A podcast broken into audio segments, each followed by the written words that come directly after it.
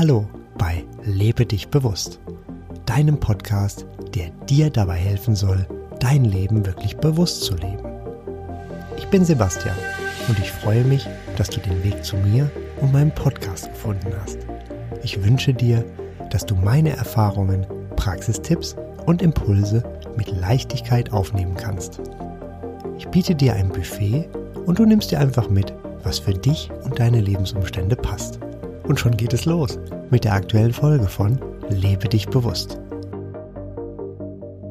In dieser Folge ist es mir eine große Freude, den Extrembergsteiger Jost Kobusch begrüßen zu dürfen.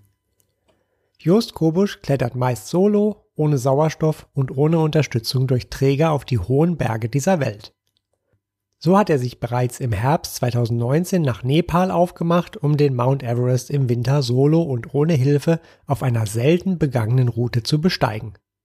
Beeindruckend. Zwischen 7350 und 7380 Metern von 8848 Metern kehrte er um. Und das, obwohl das Wetter zu halten schien.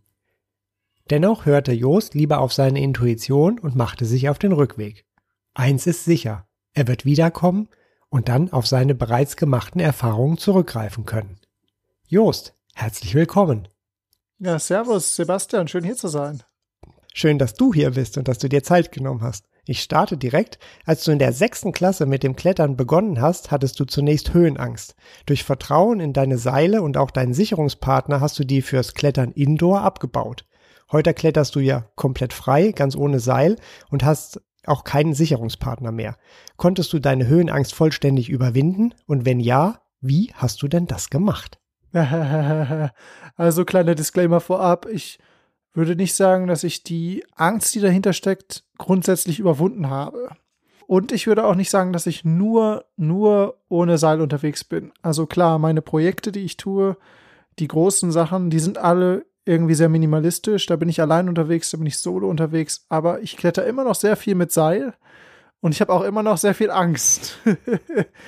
Du hast aber ja irgendwie geschafft, also ich habe es natürlich gesehen, dass du auch viel mit Seil kletterst, klar zum Training und auch wahrscheinlich zum Spaß, aber dennoch hast du ja ganz viel diese Solo-Dinge, wo halt kein Seil ist, wo du deine Eisgeräte hast und mit dem Eisgeräten, äh, da kletterst du dann einfach hoch und unter dir ist halt einfach mal leer. Äh, irgendwie musst du doch einen Weg gefunden haben, das zu regeln für dich. Hm. Also erstmal würde ich natürlich sagen, dass die Angst ja nicht mein Gegner ist, sondern mein Freund. Die Angst erzeugt Fokus, Performance. Ohne diese Angst, die da zugrunde liegt, könnte ich gar nicht die Leistung bringen, die ich letztendlich vollbringe. Also manchmal bin ich ja 32 Stunden am Stück unterwegs, nonstop, und dann kann ich ja nur noch konzentriert bleiben, wenn ich Angst habe. Sonst kann ich ja nicht meine Eisgeräte und Steigeisen noch präzise setzen nach all der Zeit. Zum anderen muss ich aber auch ehrlich gesagt gestehen, da, da gibt es so ein interessantes Phänomen. Und zwar, wenn ich am Seil klettere, dann habe ich ja immer noch diese Angst vor Kontrollverlust, vom Sturz, vom Fliegen, vom Fallen, ähm, auch in Kombination natürlich mit der Höhe. Aber wenn ich ohne Seil klettere, dann ist mental irgendwie gar nicht die Option da. So, dann habe ich gar keine Angst, weil dann denke ich gar nicht, drüber nachzustürzen. Okay, das hört sich sehr interessant an. Ich hatte ja überlegt, so ein Sturztraining, wie du es in deinem Buch angesprochen hast, so vorzuschlagen gegen Höhenangst, aber vielleicht hilft auch einfach ohne Seilklettern, zum Beispiel beim Bouldern. Da hat man viel weniger Angst, glaube ich. Weil man hat auch viel mehr das Gefühl von Kontrolle. Du bist ja immer am Fels. So habe ich schon mal das verstanden. Dann habe ich ein Zitat von dir. Heute ist es schwer, sich selbst zu hören. Wie hörst du dich bei deinen Expeditionen und wie kannst du das in deinen Alltag übernehmen? Puh, ich denke, die Expedition ist das Gegenteil von Alltag. Auf der Expedition gibt es halt all diese äußeren Reize nicht. Es gibt halt kein Internet, äh, Fernsehen, ähm, was auch immer. Gut, Fernsehen schaut eh niemand mehr, aber Netflix und all diese Sachen. Es gibt halt keine Ablenkung. Und ähm, deswegen, äh, ja, nimmt man dann, oder nehme ich persönlich für mich halt viele Dinge wahr, die ich so im Alltag bei den ganzen Reizüberflutungen gar nicht wahrnehme. Das ist so ein bisschen wie so ein in sich hineinhören. Ja, ich denke, dass mir dann halt auch immer noch mal sehr, sehr grundsätzliche Dinge auffallen und dass ich ähm, anfange, Dinge zu verarbeiten, so die, die man sonst vielleicht auch immer so ein bisschen verschiebt. Du hast ja beim Bergsteigen ganz, ganz viel Stille. Und kriegst du da auch Erkenntnisse oder Eingebung? Ich würde sagen, hm, ja, manchmal kommen große Erkenntnisse und es kommen Eingebungen und so, aber es sind eher die weniger intensiven Momente, in denen sowas passiert. Die anderen Momente sind eher so die extremeren, wo dann Fragmente deines Unterbewusstseins hervorbrechen und ich auf einmal vielleicht eine Seite von mir selbst kennenlerne, die mir sonst gar nicht so zugänglich ist, so weil ich auf einmal vielleicht in einem Überlebensmodus bin und und ganz anders funktioniere. Und dann ist es manchmal auch so ein bisschen überraschend, wenn ich so, wow, ich, ja. ich kannte diese Seite von mir gar nicht. Und diese Stille, die du da erlebst und auch dieses Sein mit dir und auch mit, mit deinem Inneren, kannst du das auch ohne Bergsteigen irgendwie erfahren oder geht das wirklich nur am Berg? Mm, es geht primär gar nicht um den Berg bei diesem Erleben. Es geht primär darum, mm, so eine Art Reizentzug zu erleben. Und für mich geht es sehr viel um Verbindung mit Natur und Bewegung. Äh, also, wenn ich jetzt, keine Ahnung, durch den Wald gehe und wandere und sei der Wald auch flach, könnte ich trotzdem wahrscheinlich in so einen Zustand gelangen. Ja, okay, dann ist es wie bei mir. Also ich kann das auch beim Spazieren. Eigentlich brauche ich eine Tätigkeit, die relativ monoton ist. Also ich muss irgendwas tun, was aber wenig schockierend ist oder halt äh, wenig dramatisch, wie du das gerade beschrieben hast. Und genau dann kommen die Momente, wo dann auch die schönsten Eingebungen, Erkenntnisse und auch die Stille kommt, ja. Du hast gerade gesagt, dass du beim Klettern auch alles Unwichtige ausblendest. Deine Touren, hast du ja auch gerade gesagt, sind total tagfüllend. Und du blendest ja dann sozusagen eine sehr, sehr lange Zeit ganz schön viel aus. Was geht denn dabei in deinem Kopf vor? Was denkst du dabei? Cool. Also ich denke mal, du hättest die Frage wahrscheinlich nicht schwieriger formulieren können. ich versuch's mal irgendwie runterzubrechen. Ähm, puh. Wenn ich lange auf einer Expedition bin und am Berg bin und vielleicht auch einige Perioden habe, wo ich viel Zeit nur mit mir selbst verbringe, dann komme ich häufiger in so eine Art meditativen Zustand, in dem ich mich auf eine gewisse Art und Weise von mir selbst distanziere. Stell dir das so ein bisschen so vor, als würdest du die Welt nur so in Daten und Fakten wahrnehmen, aber irgendwie äh, sind da keine Emotionen. Also, mh, hm, wenn jetzt zum Beispiel der Wind losbrettert, mein Zelt sich verbiegt und der ein Liter äh, gekochte, äh, ja, das, das Wasser aus dem Kochtopf dieser eine Liter da in meinen Schlafsack reinfließt und es ist gerade eine Winterexpedition am Everest und es ist eigentlich brutal kalt und du willst das Wasser trinken und nicht gerade nachts in deinem Schlafsack haben, dann mh, hm, würde ich jetzt vermutlich viel mehr mich darüber ärgern in der jetzigen Situation und viel emotionaler reagieren. Aber in diesem meditativen Zustand nehme ich das einfach nur so wahr und es ist eigentlich egal. Eigentlich ist es aber auch nicht egal. Es ist eigentlich nur so ein Fakt. Das Ding ist da reingekippt. Jetzt koche ich einfach neues Wasser und ich gehe mit der Situation um. Auf eine andere Art und Weise ist es natürlich auch so, dass man häufig oder dass ich häufig diese vielleicht Momente der Freude nicht so intensiv erlebe, wenn ich irgendwas erreiche, worauf ich lange hingearbeitet habe oder ich habe einen besonderen Moment, dann ist es auch keine starke Emotion, die mich überkommt, sondern es ist vielmehr auch so ein Wahrnehmen und ein langes Nachwirken. Und häufig wirkt das alles dann erst viel intensiver, wenn ich zurück bin. Kannst du dich dann da auch irgendwie so selbst beobachten? Also es hört sich ein bisschen distanziert an von dem, wie man sonst ist, also wie ich zum Beispiel in meinem Alltag bin. Kannst du das so als Beobachter sehen oder ist das was ganz anderes? Ich denke, es ist einfach so ein bisschen so, als würde ich die Welt viel, viel rationaler wahrnehmen und viel ehrlicher und ungeschminkter in den guten und auch schlechten Seiten. So ein bisschen so, als wenn dadurch, dass ich jetzt mit meinem Überleben beschäftigt bin, es wirklich halt alles auf das Rohmaterial reduziert ist. Mhm. So irgendwie so ein klarer Blick. Das heißt, das Werten äh, geht auch so in den Hintergrund. Also das ist einfach nur ein Sein wahrscheinlich, oder? Mhm. Ja, ich denke, das beschreibt es sehr gut. Okay, und aber ich stelle mir das so vor, wenn du dann so läufst, du läufst und läufst und läufst und natürlich musst du manchmal was tun, nehme ich an, also ich bin da Laie am Berg, aber du wirst ja auch Strecken haben, da bewegst du dich einfach und da, was passiert da in deinem Kopf? Denkst du irgendwas oder mach, bist du einfach so, du bist einfach und, und ja, läufst? Hm. Also prinzipiell sind die Strecken, in denen man einfach nur so läuft, sehr selten. Gerade wenn man komplexe Projekte hat, gibt es ja dann noch viele Sektionen, zum Beispiel hieß hier eine Eisschlaggefahr oder eine Lawinengefahr oder jetzt kommt eine schwierige technische Kletterstelle. Bedeutet, hm, wann immer es erhöhtes Risiko gibt, dann hm, bin ich auch viel mehr in einer gewissen Alarmbereitschaft, die sich um dieses Risiko dreht. Aber ja, wenn es Momente gibt, die weniger intensiv sind, die einfach nur laufen, ja, dann, dann ist es jetzt nicht so, dass ich versuche, an diese anderen Momente zu denken, die da vor mir sind oder die da hinter mir sind, sondern ich versuche wirklich im Moment zu sein.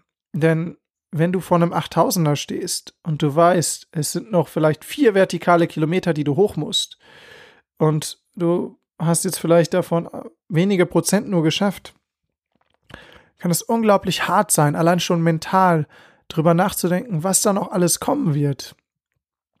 Und ich denke, für mich ist der Ort einfach am besten, an dem ich loslasse, dass da noch diese Zukunft auf mich wartet, an dem ich einfach nur in diesem Moment bin, in dem ich mich einfach nur bewege, in dem ich einfach nur da bin. Und dadurch ähm, wird das alles auch viel, viel leichter und machbarer. Äh, irgendwie, also es ist so eine Erkenntnis, die, die habe ich erst sehr spät getroffen. Früher habe ich immer gedacht, und dann kommt die Stelle und dann kommt die Stelle und dann und hier und so weiter und habe nebenbei vielleicht schon von fünf weiteren Expeditionen geträumt, die alle noch in der Zukunft stattfinden würden. Aber mh, hm, diese Kunst, wirklich im Moment zu sein, darin habe ich sehr viele Ressourcen entdeckt ähm, und viel mentale Stärke gefunden und, und ich performe einfach viel besser, wenn ich, wenn ich mich im Hier und Jetzt befinde. Und wie hast du das geschafft, dann wirklich diesen Schritt zu machen, dass du die Fähigkeit hast, im Hier und Jetzt zu sein? Hängt das mit Japan und deinem Aufenthalt da zusammen? Ich denke, letztendlich haben mich viele Dinge in meinem Leben geprägt und hm, dadurch, dass ich einfach sehr neugierig bin und prinzipiell so offen bin, ähm, sehe ich halt auch viele Dinge. Und ja, in Japan habe ich spannende Sachen mitgenommen. Ich habe aber auch in vielen anderen Teilen der Welt viele spannende Sachen mitgenommen. Und ich würde sagen, auf eine gewisse Art und Weise, wenn man richtig erschöpft ist, dann verfällt man manchmal eben in diesen Zustand ganz natürlich. Aber ähm, ironischerweise äh, so richtig ähm, klar mich damit befasst habe ich erst, als ich äh, ein Buch von Reinhold Messner gelesen habe. Und da schrieb er, wie er durch die Antarktis gegangen ist. Und es sah immer alles gleich aus. Es sah immer alles gleich aus. Jeden Tag nur gleich, immer nur laufen und man, man hat irgendwie nichts gesehen. Und da hat er geschrieben, dass er, dass er einfach loslassen musste mit der Strecke, die sie schon zurückgelegt hatten, mit der Strecke, die noch davor war. Dass er einfach nur auf, sich auf diesen Moment konzentrieren musste, um, um dann halt wirklich dazu in der Lage zu sein, das Ziel zu erreichen. Und das hatte mich so inspiriert, dass ich einfach versucht habe, das Ganze bewusster in meinen Bergsteigen, in meinen, in meinen Workouts, auch in mein Training zu, zu implementieren. Ich mache ja auch ganz viel Training, das ist ja ein großer Bestandteil und ähm, ich habe das dann halt häufiger einfach visualisiert, so wie der, wie der Reinhold da einfach so durch die Antarktis stapft und alles gleich aussieht und sich jetzt aber eigentlich nur so voll auf den Moment konzentriert und das hat mir viel geholfen. Ja, krass. Das ist wirklich sehr hilfreich, was du da sagst. Ich habe mich ja im Vorfeld intensiv mit dir beschäftigt, was sehr aufwendig war, weil du sehr viele Interviews gegeben hast, auch schriftlich und auch natürlich auf YouTube oder als Podcast. Dann habe ich noch dein Buch gelesen, auch sehr inspirierend und konnte da tatsächlich für mein Training auch eine ganze Menge mitnehmen. Also wie man Grenzen verschiebt. Es ist natürlich ein anderer Stil, Grenzen zu verschieben, als du das machst, aber dennoch total nützlich, ja. Und das hilft jetzt noch mal ein Stück weiter. Vielen Dank fürs Teilen. Ja, cool. Du hattest ja auch die so Krisen angesprochen und ich hatte auch mal in einem Interview gehört, dass du deine Route auch in Zonen einteilst. Du hast es auch, glaube ich, gerade gesagt, von harmlos bis höchste Konzentration nötig. Und ähm, das machst du auch, um Fehler zu vermeiden und dadurch blendest du auch alles Unwichtige aus. Da hast du auch gesagt, du verlierst halt komplett das Zeitgefühl. Das spricht ja auch dafür, äh, was du gerade gesagt hast. Und äh, du hast auch für unvorhergesehene und brenzlige Situationen eine Checkliste im Kopf. Da bin ich sehr gespannt, was diese denn beinhaltet und ob du die auch außerhalb vom Klettern nutzt. Checkliste? Ähm, ich erinnere mich gerade nicht, wo ich das gesagt habe, aber vielleicht klang das mehr so. Ich glaube, ich bräuchte dringend mal eine Checkliste zum Packen, weil da vergesse ich ständig wichtige Sachen. Ähm, aber lass mich mal überlegen. Das war tatsächlich in Notfällen. Also wenn jetzt wirklich was ganz schief geht, dann wirst du ja total ruhig, wächst über dich hinaus und hast da halt irgendeine so Checkliste, die du durchgehst, damit du genau weißt, was zu tun ist in dem Moment. Und dadurch löst du dich ja von der Emotionalität und bist komplett fokussiert auf die Lösung. Ah, okay. Also mit der Checkliste muss ich ehrlich gestehen, bin ich mir gerade nicht hundertprozentig sicher. Ähm, es ist schon so eine Art innere Checkliste vorhanden, aber es ist nicht so, dass die irgendwie immer gleich ist, sondern es ist immer etwas, nehmen wir an, es gibt eine Krise, dann ist es immer ein lösungsorientiertes Handeln. Das, was dich letztendlich traumatisiert in einer Krise, ist das Gefühl für Handlungsunfähigkeit. Sobald ich also weiß, okay, ich, ich mache diesen Plan, kann ich aktiv mit dieser Krise umgehen und mh, hm, ja, letztendlich meine Chancen für ein positives Outcome erhöhen. Ähm, boah, hast du eine Beispielkrise für mich, dass wir es einfach mal gerade durchgehen können? Eine Beispielkrise bei dir, ja, da fällt mir eine ein, nämlich als dein, äh, du bist auf der Gletscherspalte oder zwischen zwei Gletscherspalten und äh, wachst nachts auf und dein Zelt bewegt sich und du musst es dir schnappen. Ich glaube, das ist eine Krise. Okay, ja, Krise. Ich liege im Zelt, das Zelt äh, ist aus der Verankerung gerissen. Ich rutsche auf eine Gletscherspalte zu im Zelt. Ähm, ist natürlich die Initialreaktion erstmal, das Zelt zum Stoppen zu bringen. Also das passiert ja ganz natürlich. Du springst halt aus dem Zelt raus, nachts in Unterwäsche und dann stehst du da, stehe ich da mit diesem Zelt und rutsche langsam auf die Spalte zu. Ich denke, in dem Moment, äh, ja, da war natürlich erstmal das Gefühl, okay, ich habe eine Krise, jetzt brauche ich auf jeden Fall, muss ich handeln, ich muss irgendwas tun. Mhm. Also habe ich geschaut um mich herum, was für Optionen habe ich und welche Optionen bringen die besten Chancen. Und in der Reihenfolge habe ich sie quasi abgearbeitet, ganz natürlich. Erstmal habe ich geschaut, kann ich das Zelt wieder verankern? Ging nicht. Dann habe ich geschaut, gut, kann ich vielleicht irgendwie ein bisschen was in dem Schnee graben oder so, um eine Verankerung zu kreieren? Ging auch nicht. Ähm, und so weiter ungefähr. Das Problem bei genau dieser Situation war natürlich nachher, dass es einfach keine Lösung gab. ich bin also alles durchgegangen, was mir einfiel, systematisch. Und als ich dann festgestellt habe, dass es keine Option mehr gab, ist es so ein bisschen ja, panisch geworden. Hm, das ist natürlich das, was man eigentlich jetzt, wenn ich sage hier, ich bin dein, was auch immer, Krisencoach oder so, dann würde ich natürlich sofort sagen, vermeide Panik und so weiter. Aber in dem Moment kam schon eine leichte innere Panik auf, weil ich konnte einfach nichts mehr machen. Wenn es etwas noch zu Kleines zu tun ge gegeben hätte, hätte ich das gemacht und es hätte mich total beruhigt. Aber in dem Moment rutschte ich einfach nur weiter mit dem Zelt auf die Gletscherspalte zu. Und ähm, ich bin jetzt kein gläubiger Mensch, ähm, aber ähm, ich sag mal, die Krise war so groß geworden, dass ich dann als die letzte Handlungsoption ähm, ja, das Beten in Betracht gezogen habe und auch tatsächlich gebetet habe weil mir das irgendwie immer noch besser vorkam, als nichts zu tun. also wie du siehst, ähm, ist mein, mein Ansatz bei der Krise natürlich konstant irgendwas zu tun. Selbst wenn ich gar nichts mehr tun kann, äh, dann ähm, bete ich den Gott ähm, doch, ähm, ich sag mal, sich zu zeigen ähm, und mich zu retten ähm, in, dieser, in dieser letzten Minute. Ja, und ich meine, die Situation ist natürlich dann so ausgegangen, dass nachdem ich Gott um Hilfe gebeten habe, äh, der Wind aufgehört hatte zu wehen für einen kurzen Moment und dann ist mir eingefallen, Moment, jetzt Bedingungen haben sich verändert, jetzt kann ich mich ja auch bewegen, das Zelt bläst mich nicht mehr weg und bin in eine Gletscherspalte reingesprungen. Ähm, das waren jetzt für mich so ganz natürliche Handlungsmuster, die natürlich in mir abgelaufen sind, so, so Stufen fast schon wo bringt meine Arbeit, wo bringt mein Einsatz das größte Ergebnis? Falls jetzt deine Frage ist, ob ich danach gläubig geworden bin, äh, nein. Aber. Das weiß ich schon. okay, gut, ich. ja, aber das ist jetzt natürlich ein, ich denke mal, eins der wenigen Szenarien, in der ich bewusst Zeit hatte, etwas zu tun, wo ich aber dann gesagt habe, oh, ich weiß eigentlich gar nicht mehr, was ich tun soll. Ja. Das ist sehr interessant. Für mich bist du nämlich ein echter Meister der Anpassung. Also du hast das ja auch beschrieben hier, wie du in der Schule warst früher und hast halt festgestellt, okay, du musst jetzt erstmal deine Zeit hier verbringen. Und ab dem Moment hast du einfach intensiv mitgearbeitet und wurdest dann innerhalb kürzester Zeit zum Jahrgangsbesten. Und das ist natürlich auch ein faszinierender Ansatz, generell zu leben. Wie gehst du denn bei äh, dieser Anpassung an die Rahmenbedingungen sonst vor? Also kannst du das auch in deinen Alltag übertragen? Und wenn ja, wie? ich würde dieses Prinzip ähm, Effizienz durch Faulheit nennen. Also, ähm, ich sag mal so, ich bin, das ähm, erwartest du jetzt vielleicht nicht als Antwort, aber ich denke, ich bin von Natur aus sehr faul. Ähm, und deswegen frage ich mich natürlich immer, wo kann ich ähm, mit möglichst wenig Aufwand möglichst viel Ergebnis erzielen? Und das mache ich natürlich auch im Alltag. Genau wie ich es in der Schule früher gemacht habe, weil, jetzt ganz ehrlich, ähm, nachher der Beste zu sein, war viel weniger Aufwand, als, äh, als der Schlechteste zu sein. Auf deiner Website bietest du ja ein kostenloses E-Book an mit dem Titel Effizienz durch Faulheit. Das habe ich mir auch runtergeladen, finde ich sehr inspirierend, also wirklich mega, ja, auch geil. super aufgebaut, ganz tolle Bilder drin. Und dennoch nehme ich bei dir aber eine sehr, sehr, sehr große Disziplin wahr.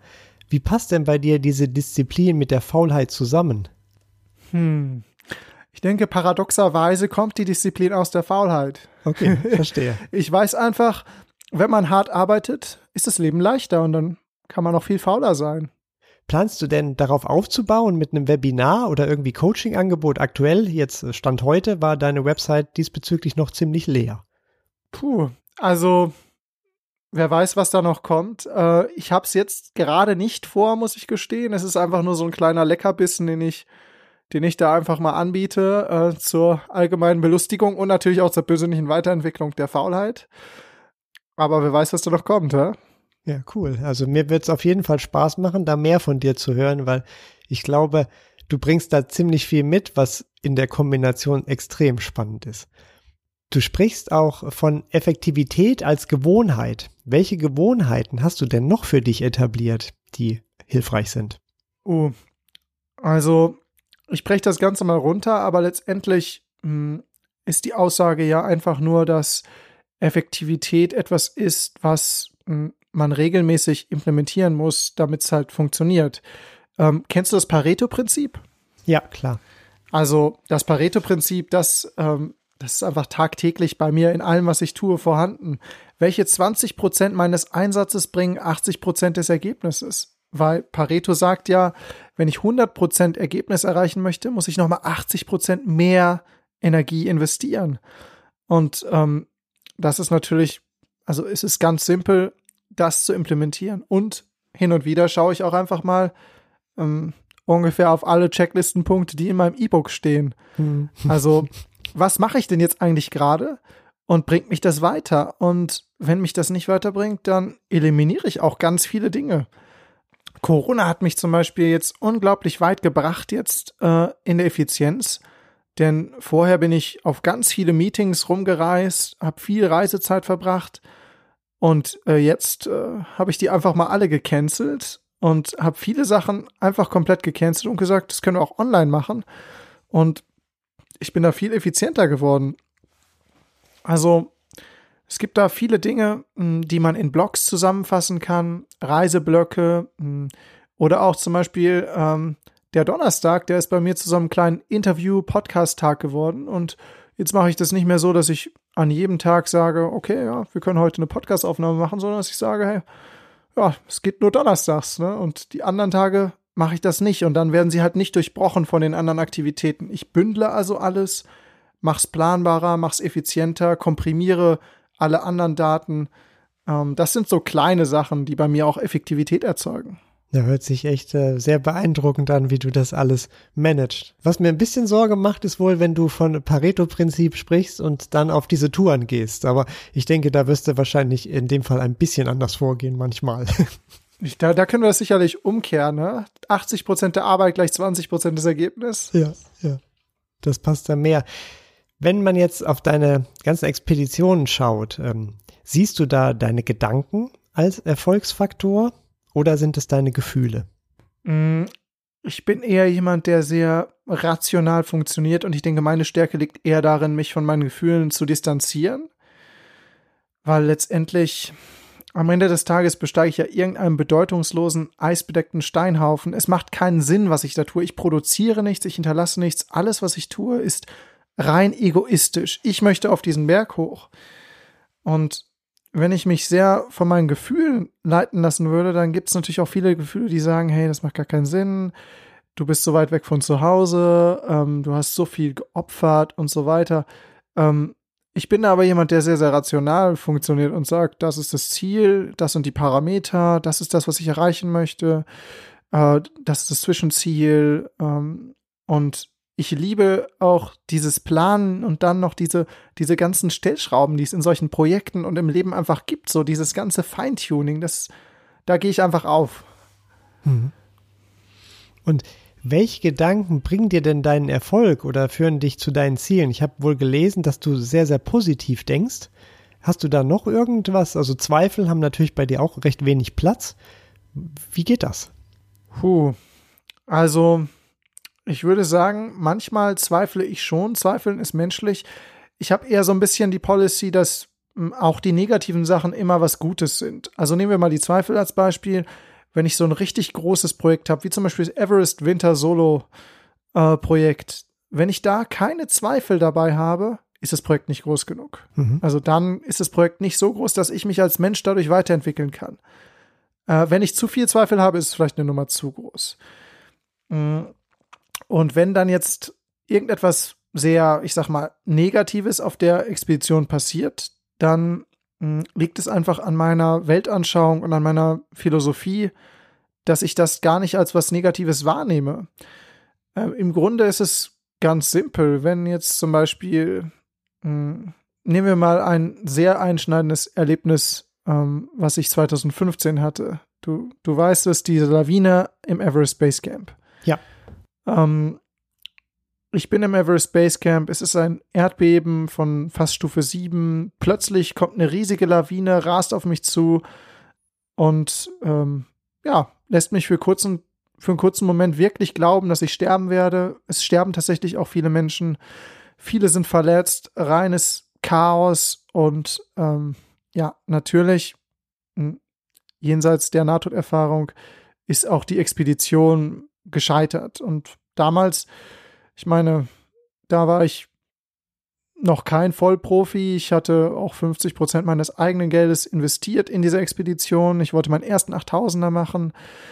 Also eigentlich ein volles Desaster, diese, diese Lawine in jedweder Hinsicht. Menschen sind gestorben, mein Projekt konnte nicht stattfinden. Eigentlich der komplette, die komplette Niederlage. Schlimmer geht's eigentlich gar nicht, weil ich hatte alles Geld, was ich hatte, investiert und äh, ja, ich sag mal, mit dem Expeditionsende habe ich vorher auf keinen Fall gerechnet. Mhm. Aber letztendlich ähm, ist es einer der besten Tage meines Lebens. Und jetzt sagst du, jetzt bist du vielleicht ein bisschen erschrocken und, und sagst warum. Aber für mich ist es, ähm, ist diese Nahtoderfahrung das, was, ähm, ja, was mir so eine Art ich sag mal, Wiedergeburt ermöglicht hat, was mir gezeigt hat, hey, Just, ähm, du willst ja eigentlich Profi-Bergsteiger werden. Und zu dem Zeitpunkt habe ich, habe ich diese Profi-Bergsteiger-Karriere abgetan gehabt. Ich dachte, mach lieber was Vernünftiges, studier, ähm, folg einem fest ausgebauten Weg in der Gesellschaft und äh, versuch nicht hier irgendwie ja, das mit dem Profibergsteigen, ah, das ist so viel Unsicherheit und damit meine ich jetzt nicht Risiko für mein Leben, sondern ich meine halt auch diese strukturelle finanzielle Unsicherheit. So, ich zahle ja nicht in die Rentenkasse und ich melde mich ja nirgendwo an für einen Kurs zum Profibergsteiger und nach drei Jahren weiß ich, ich krieg so und so viel Gehalt oder so. Aber diese Nahtoderfahrung, die hat mir halt wirklich gezeigt, Just, weißt du, mh, hm, du kannst immer noch später Medizin studieren. Alles, was ab jetzt passiert, ist ein Bonus. Und ähm, ja, mach das, was du wirklich machen möchtest, sonst wirst du es bereuen. Und ähm, ich habe dann aus diesem negativen Erlebnis ähm, eigentlich den Schluss gezogen, dass ich mein Leben verändern möchte. Und ähm, so ist auch jedes andere negative, in Anführungszeichen, Erlebnis. Denn mh, hm, jedes Erlebnis, was eigentlich ein Rückschlag ist, ist gleichzeitig natürlich eine großartige Chance und ein super Lerneffekt. Mhm. Hast du da auch abgeleitet, worum es dir im Leben geht? Geht es dir darum, Spaß zu haben, deine Grenzen zu verschieben, Erlebnisse zu haben und Erfahrungen zu machen oder was ist es bei dir?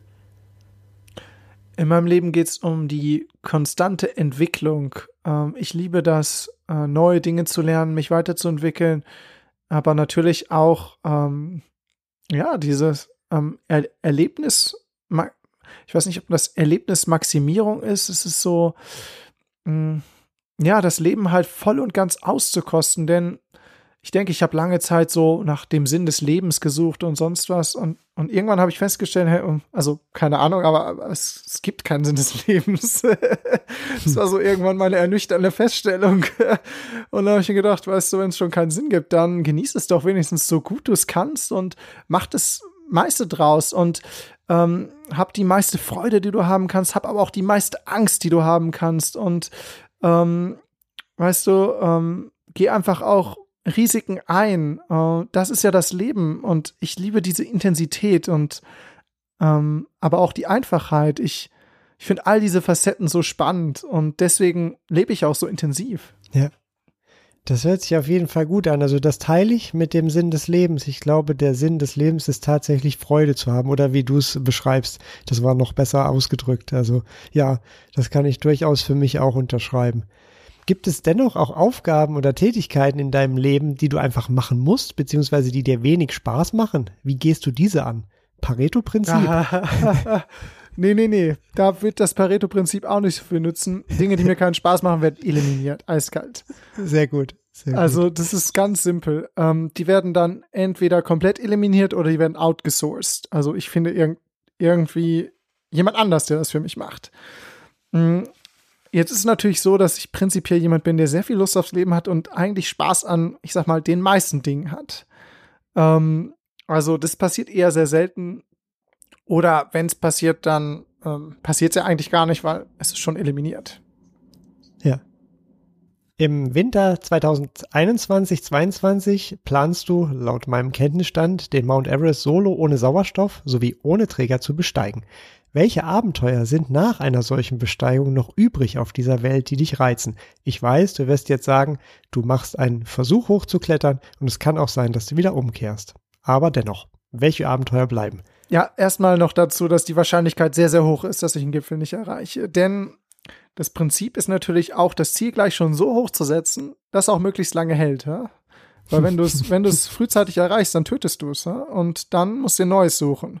Und dann sind wir bei dem Dilemma, was kann man denn dann noch machen und so. Genau. Ähm, und deswegen habe ich das schon extra bewusst sehr hart gewählt, um, um mir möglichst viel, ähm, ich sag mal, künstlichen Sinn im Leben zu geben, der möglichst lange hält, bevor ich mir einen neuen künstlichen Sinn im Leben gebe. Und ähm, es gibt erstaunlich viel.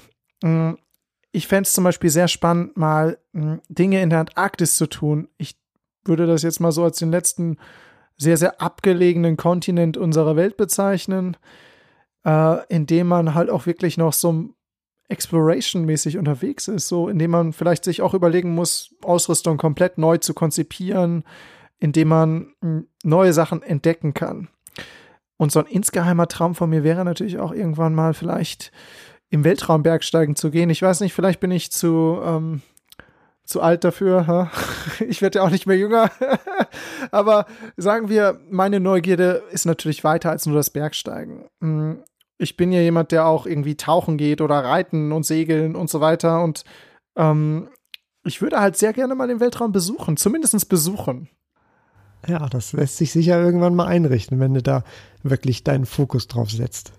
Ja, jetzt erstmal ist der Fokus natürlich auf meinem anderen Sinn des Lebens, Everest Winter. Ja. Dann zum Ende noch die Frage, was ist mit deinem großen Ego passiert, das du im Buch im Kapitel Der junge Wilde beschreibst? Ist das fort oder ist das noch da? Hm, mein großes Ego. Schwierig zu sagen. Vielleicht ist es ja auch ein bisschen Wunschdenken zu sagen, mein Ego ist verschwunden. Vielleicht ist es auch noch irgendwo und gibt mir ganz viel Motivation, weil ich mich dann umso geiler fühle. Ich weiß es nicht. Ich finde es schwierig. Hm, auf eine gewisse Art und Weise glaube ich einfach daran, dass man ein großes Ego braucht, um unglaublich große Performance zu erreichen, weil es ja diese Transformation ist, die man anstrebt, weil man jemand werden möchte, weil man diese Skills lernen möchte, wenn man diesem Bild des Egos entsprechen möchte. Auf die andere Art und Weise glaube ich aber auch, dass das Ego irgendwie hinderlich sein kann, wenn es einem daran hindert, ja, irgendwie in der Realität zu bleiben. Also ich denke, das Ego ist auf jeden Fall noch da, aber ich denke, dass mit dem Bewusstsein über das Ego auch viel mehr Kontrolle, Nutzen und Ergebnis daraus wird. Ein Ego kann man sich ja auch, ähm, ich sag mal, vor den Wagen spannen und äh, nicht andersrum. Mhm. Hört sich auf jeden Fall nach einer guten Einstellung an, die du da mitbringst. Ja, lieber Jost, dann danke ich dir für deine Zeit, die du heute hattest für dieses Interview. Für mich war es total interessant, mal mit äh, einer Person wie dir zu sprechen und auch die ganzen Fragen mal loszuwerden. Und ich wünsche dir weiterhin viel Freude bei allem, was du tust, viele wunderbare Erlebnisse und ja, eine bewusste Zeit. Ja, danke dir, Sebastian. Falls dir noch irgendwelche Fragen einfallen sollte, oder sollten, oder falls euch Zuhörern noch irgendwelche Fragen einfallen, Ihr könnt mir auch immer gern schreiben. Ich beantworte all meine Nachrichten äh, selber. Das macht mir sehr viel Spaß, deswegen habe ich es nicht eliminiert. Das war es also für heute. Mehr Informationen über den Podcast findest du auf meiner Website lebedichbewusst.de. Alles zusammengeschrieben. Bis zum nächsten Mal wünsche ich dir eine wunderbare Zeit und sage Tschüss, dein Sebastian.